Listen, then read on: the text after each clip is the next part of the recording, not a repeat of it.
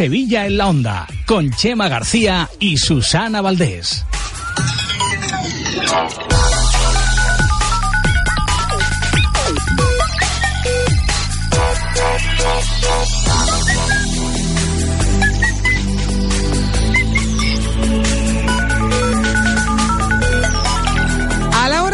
La exposición de cualquier tema ante un público, ayudarse de presentaciones mediante diapositivas es un recurso muy extendido, tanto en entornos educativos como también en, negocios.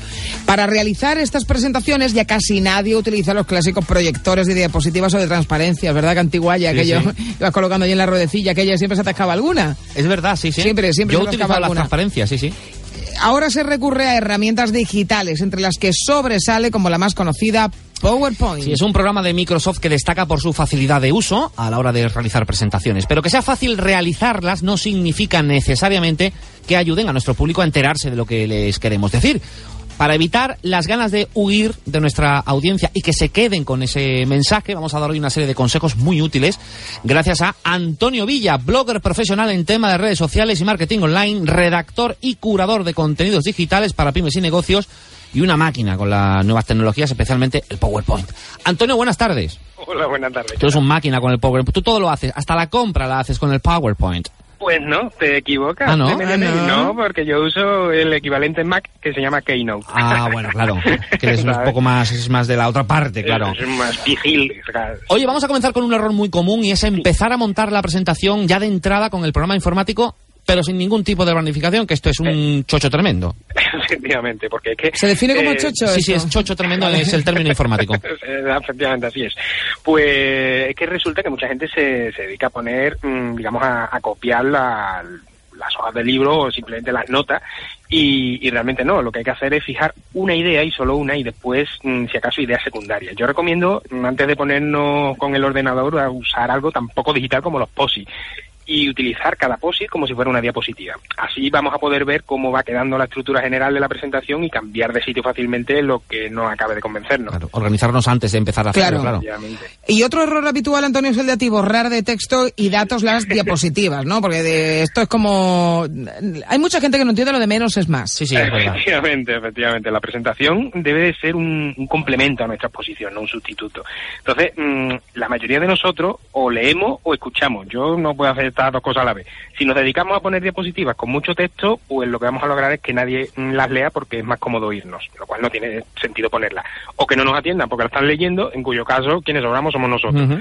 Entonces hay un problema añadido además, es que a la hora de meter mucho texto, eh, depende de cómo sea el, sitio donde lo estemos viendo, podemos mm, tener problemas con gente que no ve bien aquello que estamos que estamos poniendo en pantalla. Mm. Entonces, pues eso, eh, resulta un poco confuso incluso al público. Entonces es mejor eh, poco texto y a un tamaño que sea claro y, visible, independientemente de donde esté sentado nuestra audiencia, pero ¿dónde está el límite? Es decir, ¿cuánta información podemos poner en una diapositiva para que no resulte pesada y logre justo el efecto, el efecto contrario, que es que la gente se aburra? que piensen otra cosa. Pues como norma general, se suele decir que con tres, máximo cuatro conceptos claros es el límite por diapositiva. Si ponemos una lista larga, el personal se nos va a dispersar en una lista de, por ejemplo, de seis elementos, ¿no? Pues es mm. mucho mejor poner seis diapositivas diferentes, cada una con su concepto claro y, bien destacado, que poner la lista de seis y explicarlo ahora con la lista, con la diapositiva puesta, ¿no? es mucho más efectivo. Además del textual, otra parte básica es el componente visual, ¿no? En las presentaciones digitales, pues el uso de imágenes tiene un papel fundamental para conseguir reforzar las ideas que se quieren transmitir. ¿Cómo la podemos usar de mejor forma? Eh, evitando, por cierto, eh, la distracción, porque este programita que yo a veces lo he toqueteado tiene tantos efectos visuales que algunas veces uno se marea. Efectivamente, lo, ideal son imágenes grandes y, atractivas que susciten el interés. Si nos dedicamos a poner imágenes de baja calidad, como los típicos dibujitos que ya tiene el PowerPoint por defecto, los clip art, mm. pues la verdad es que lo que queramos transmitir se va a ver perjudicado y va a parecer menos atractiva e incluso viejuno. ¿vale? Si queremos usar iconos, pues es mucho mejor buscar un set que podemos encontrar por internet en páginas como, lo voy a decir tal y como se escribe, ¿vale? findicons.com.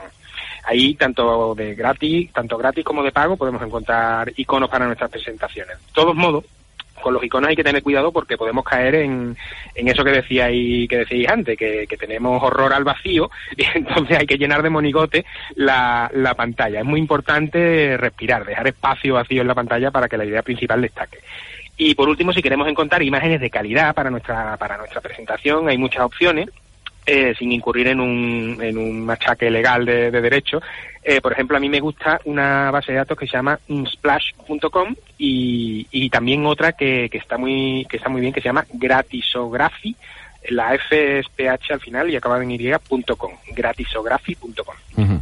Está muy bien porque eh, solemos a veces recurrir a fotografías que no tienen una calidad Sí, buena y efectivamente. queda, queda, como tú decías, viejuno, que me ha encantado ese, ese concepto. Sí, Viejuno. totalmente. Cuando ves el kit art este de Office con los monigotes, dices, ostras, macho, ¿de dónde ha salido? Sí, sí. En cualquier caso, lo que tenemos que tener claro es que para hacer una presentación atractiva no tenemos que ser diseñadores gráficos ni nada por el estilo, ni mucho menos. Ahí está el secreto del programa, ¿no? Para nada, para nada. No hace falta ser diseñador para crear una diapositiva chula. Eh, pero de todas formas no cuesta nada conocer unas pautas muy basiquitas. Por ejemplo, un color simple de fondo pues puede resultar a veces demasiado frío, ¿no? Y puede ser un poco tedioso. Es una buena idea combinar diapositivas con texto únicamente, con otras, con una imagen de fondo a toda pantalla que tenga que ver con lo que decimos. Si también queremos añadir algunas líneas con idea, podemos añadir un efecto de, de, bor- de borroso, el blur, este que se ve la imagen un poco borrosita, Sí. y añadir el, digamos, la idea central que queremos transmitir. Otra cuestión a tener en cuenta es la, la paleta que colo- de colores que queremos utilizar, tanto en nuestro texto como en, las imágenes. Eh, bueno, ya hemos hablado que hay páginas dedicadas exclusivamente a, a las paletas de colores para los que no estén muy duchos en ellas, como colorlovers.com o color.adobe.com y nos van a dar ideas de combinaciones de colores. De todos modos, mm, digo que no, no tiene que parecer que nos hemos peleado con un- una caja de rotuladores carioca. O sea, es que mm, poquitos colores, pero lo suficiente para lograr transmitir y destacar aquello que aquello que queremos realizar. Pero también es importante cuidar el tipo de letra que usamos. ¿eh? Eh, Aconsejas que utilicemos un solo tipo de fuente a lo largo de toda la presentación y mejor fuentes de letras tipo sans, sans serif o serif. Ujú. Eh, ¿Estas cuáles son? Porque yo aquí conozco, bueno, la verdana que no uso, aunque es la oficial. conozco Mira, la, para la hacer Times una, New Roman. una presentación en PowerPoint... Qué graciosa el otro día la las hormigas con, con Pablo Bueno. Iglesias cuando le, le- en el hormiguero, ¿eh? cuando le hacían la entrevista y decían del Times New, New Roman. no te sacan. Pues eh, vamos a ver, un, un tipo de letra con serif sería, por ejemplo, la Times New Roman o la Garamond, o para que nos entiendan todos, las que hacían nuestras antiguas máquinas de escribir. Hmm. ¿vale? Sí. Es decir, aquellas que le pone piquitos a las letras. Entonces, si tenemos en cuenta una, vamos a tener en mente una T mayúscula, ¿vale? Pues no serían dos palitos. Sería una letra, una letra con serif, serían esos dos palitos que tendrían unos piquitos. Sí. Tipo la Times New Roman. Bueno, pues las fuentes de letras que no le ponen piquitos son sans serif y las que le ponen piquitos son las serif. ¿Vale? Entonces, eh, en el caso de las presentaciones es mucho, mucho mejor para la visibilidad coger tipos de letras sans serif. Por ejemplo, Arial, Helvética o la susodicha Verdana. Verdana. Eh, Verdana. Efectivamente, en ningún caso, repito, bajo ningún concepto, eh, la Comic Sans. Por mucho sans que sea, mm, no. O sea, me comió en total con, si usamos la Comic Sans. Otra cosa que conviene evitar a la hora de destacar texto es el subrayado. Resulta mucho más visible utilizar la negrita o aumentar el tamaño de esa palabra concreta que queremos destacar que subrayarla, porque resta visibilidad. Mm. Yo también estoy en contra de la Comic. No Comic Sans. eh, Yo no sé ni cuál es. Sí, sí, la, la conoces porque... Sí, la conoces seguro, muy cateta, seguro, muy seguro. Muy cateta, ¿Sí? sí, sí, sí. Ah, pues Mucho, yo mucho, no sé, sí, no, sí. no creo, no, no la recuerdo al menos. bueno, seguro, si tú- a ti te sacan de la Time y de la... Hombre, no, que también le pego a la Calibri. Sí, y de la Arial, Ah, tú eres muy de Arial. Bueno, y por último, Antonio, y ya que nos hemos pegado ¿Y el... la Cambria? Cambria también, ¿tú? ¿Qué ¿Y? Calibri? Todo eso manejo. Fíjate, a que te, ¿Calibri o. Calibri? ¿Cómo es? Ah, eso ya no lo sé. Sí, sí, sí. Sí, sí, bueno, no sé.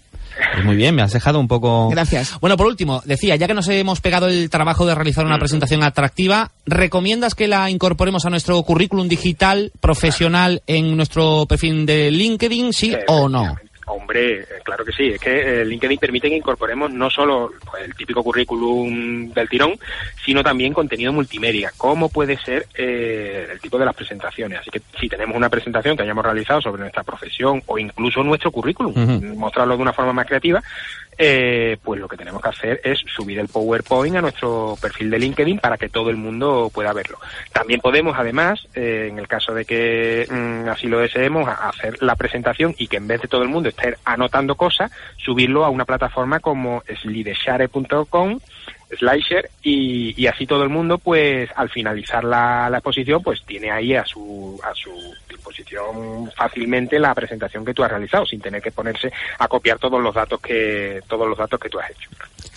Bueno, pues estas son las recomendaciones básicas para la introducción, ¿eh? a, en cualquier caso, al manejo de, de este eh, programa, del PowerPoint, que es muy útil, insisto, sobre todo cuando uno tiene que hacer una presentación, se usa mucho en las empresas, también en las presentaciones de trabajo, en reuniones, eh, para que sepa más o menos cómo manejarlo ¿eh? y no meter la, la, pata y evitar justo lo contrario, es que la gente acabe diciendo, vaya coñazo de presentación. Además, de verdad. Eh, sí. Y en determinado, hay un estudio que dice que el, el PowerPoint ha revolucionado mucho más la, la ofimática, o sea, la vida de oficina, uh -huh. que, que el WordPress. O sea, el WordPress, perdón, que, que el Word. Es tremendo. Pues ya lo saben, Antonio Villa es nuestro asesor en nuevas tecnologías. Antonio, un placer, muchas gracias. Otro, venga. Hasta la semana que viene. Adiós.